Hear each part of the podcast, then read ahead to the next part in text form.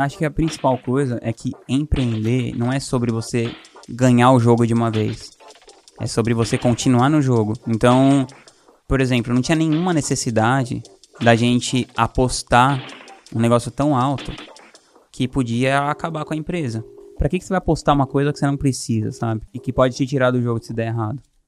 O Lucas foi o, o primeiro ou segundo funcionário. Acho que ele foi o segundo funcionário da Gratitude. O Lucas, que é meu sócio hoje. Inclusive, ele é primo de um dos meus sócios advogados. Uhum.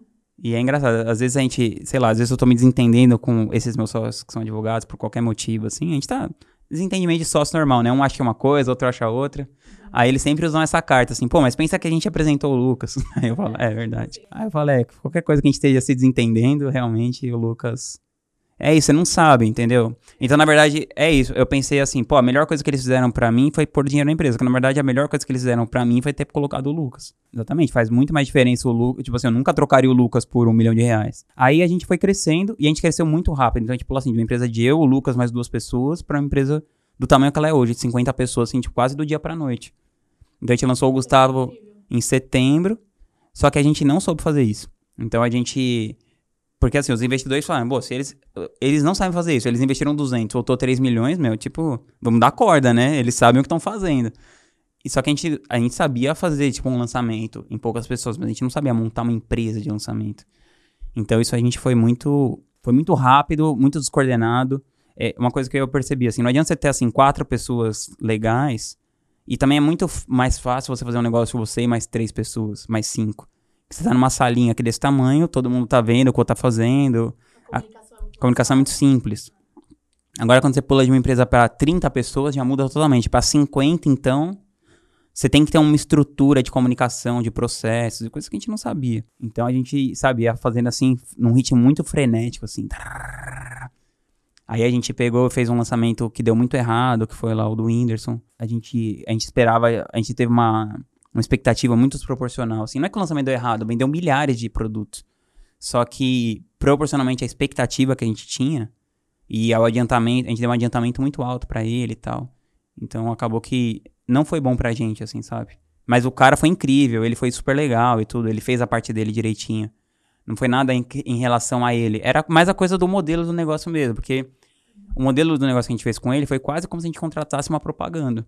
A gente contratou ele para fazer os CPLs, ele desenvolveu, ele participou do desenvolvimento do produto. Então, por exemplo, uma coisa que a gente achou que não fazia diferença e a gente só aprendeu com o tempo que isso era game changer. Se a pessoa não estiver envolvida, não tem como. Então, por exemplo, se eu ficar todo, eu adoro filosofia, mas eu vendo marketing digital. Se eu ficar todo dia no meu Instagram falando assim, então, Marco Aurélio disse que não sei o que lá, não sei o que lá, um monte de coisa que as pessoas nem entendem direito. Aí, daqui a uns meses, eu falo, então, galera, vocês querem comprar um lance de marketing digital? As pessoas, uou, onde você vai, sabe? Então você tem que. Então é, me, é meio que isso, assim. Eu, eu, eu, falo brincando, é a mesma coisa que você tá assistindo um filme tipo. Você vai assistir O Poderoso Chefão e no final do filme o Alpatino fala: Então, você quer ser ator? Por mais que todo mundo saiba que o Alpatino é o melhor ator do mundo, sei lá, um dos melhores do mundo. Então, foi meio que isso, eu acho que aconteceu. Se o Alpatino produzisse conteúdo sobre como ser ator e depois desse uma oferta, é uma coisa. Então, a gente cortou esse princípio do inbound marketing, né? Do marketing de permissão.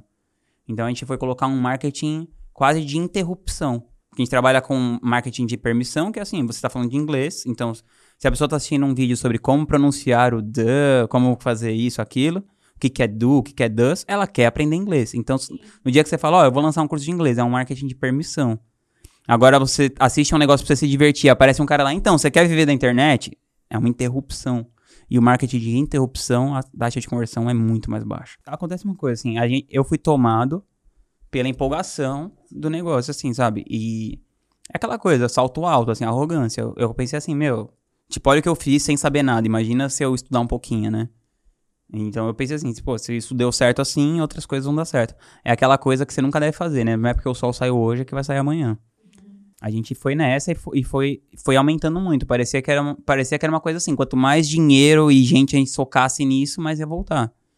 E não foi isso que aconteceu. Acho que a principal coisa é que empreender não é sobre você ganhar o jogo de uma vez. É sobre você continuar no jogo. Então, por exemplo, não tinha nenhuma necessidade da gente apostar um negócio tão alto que podia acabar com a empresa. Então, assim, ele colocou uma condição muito difícil pra gente fazer.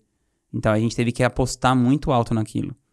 Então, eu acho que a principal coisa é isso. Pra que que você vai para que que você vai apostar uma coisa que você não precisa, sabe? E que pode te tirar do jogo se der errado. Então, eu, eu gosto muito do John Wooden. Ele fala assim: "Meu, desde que eu possa vir treinar no dia seguinte, beleza". E ele se concentra naquilo, sabe? O que ele tá fazendo no treino, que vai levar ele a jogar melhor. E pronto, ele não fica assim.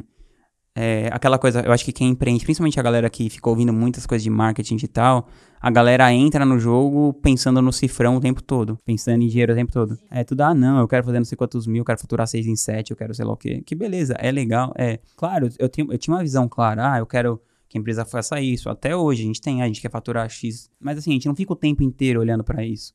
A gente tá mais concentrado no que, que a gente pode fazer para gerar valor pros, pros clientes e pra audiência. E a gente acha que se a gente fizer isso naturalmente, o dinheiro vai acabar vindo, sabe?